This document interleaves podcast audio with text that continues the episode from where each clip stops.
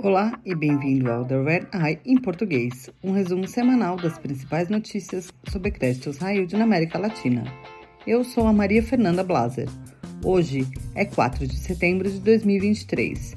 Isso é o que você precisa saber para começar a sua semana. O frigorífico brasileiro Minerva concordou em comprar 16 plantas espalhadas pela América do Sul de seu concorrente Marfrig por 7,5 bilhões de reais. A empresa está agora estudando como financiar a transação. O Minerva pode emitir bônus, debêntures ou usar empréstimos sindicalizados no Brasil e no mercado externo. Assim que a compra dos ativos estiver finalizada, o Minerva quer investir 700 milhões de reais nas plantas. O Congresso da Guatemala se recusou a reconhecer o partido do presidente eleito Bernardo Arevalo. O Tribunal Eleitoral já tinha suspendido o partido. De acordo com a promotoria, quando o partido estava sendo formado, seus membros pagaram por assinaturas de cidadãos. Os cinco legisladores eleitos pelo partido foram declarados independentes e, de agora em diante, não poderão presidir nenhum comitê ou trabalhar na agenda legislativa. Arevalo conseguiu 61% dos votos na eleição presidencial no mês passado. Ele disse que tomará posse em janeiro do ano que vem, apesar da suspensão de seu partido o governo mexicano está planejando reestruturar a dívida que a siderúrgica Alto Onos de México deve a empresas estatais.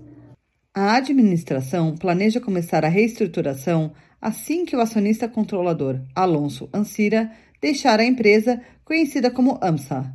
A AMSA deve cerca de 300 milhões de dólares para as estatais CFE e Pemex. A siderúrgica está em busca de financiamento para conseguir reiniciar suas operações. Também no México, o governo está lutando para decidir como vai ajudar a petroleira estatal Pemex no orçamento de 2024, que será apresentado essa semana. O governo quer ajudar a Pemex, mas tem outros projetos prioritários. Os investidores esperam ajuda financeira explícita, que pode chegar a 10 bilhões de dólares e deve auxiliar a empresa no pagamento de suas dívidas vencendo no ano que vem. O governo mexicano talvez tenha que aumentar o seu déficit orçamentário para pagar a Pemex e outros projetos e programas sociais. O país também está lidando com a perspectiva de menor crescimento econômico nos Estados Unidos, preços de petróleo mais baixos e custos maiores de refinanciamento. A Autoridade de Energia Elétrica de Porto Rico ganhou o suporte de um grupo de detentores de bônus para um acordo de reestruturação de sua dívida. A proposta deve cortar a dívida da companhia em 80% para 2,5 bilhões de dólares.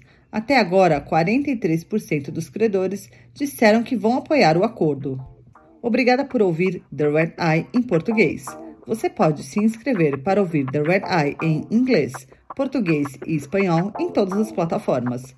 Para mais notícias exclusivas sobre o mercado de dívida emergente, acesse nosso site www.re2dintelligence.com. Até a próxima!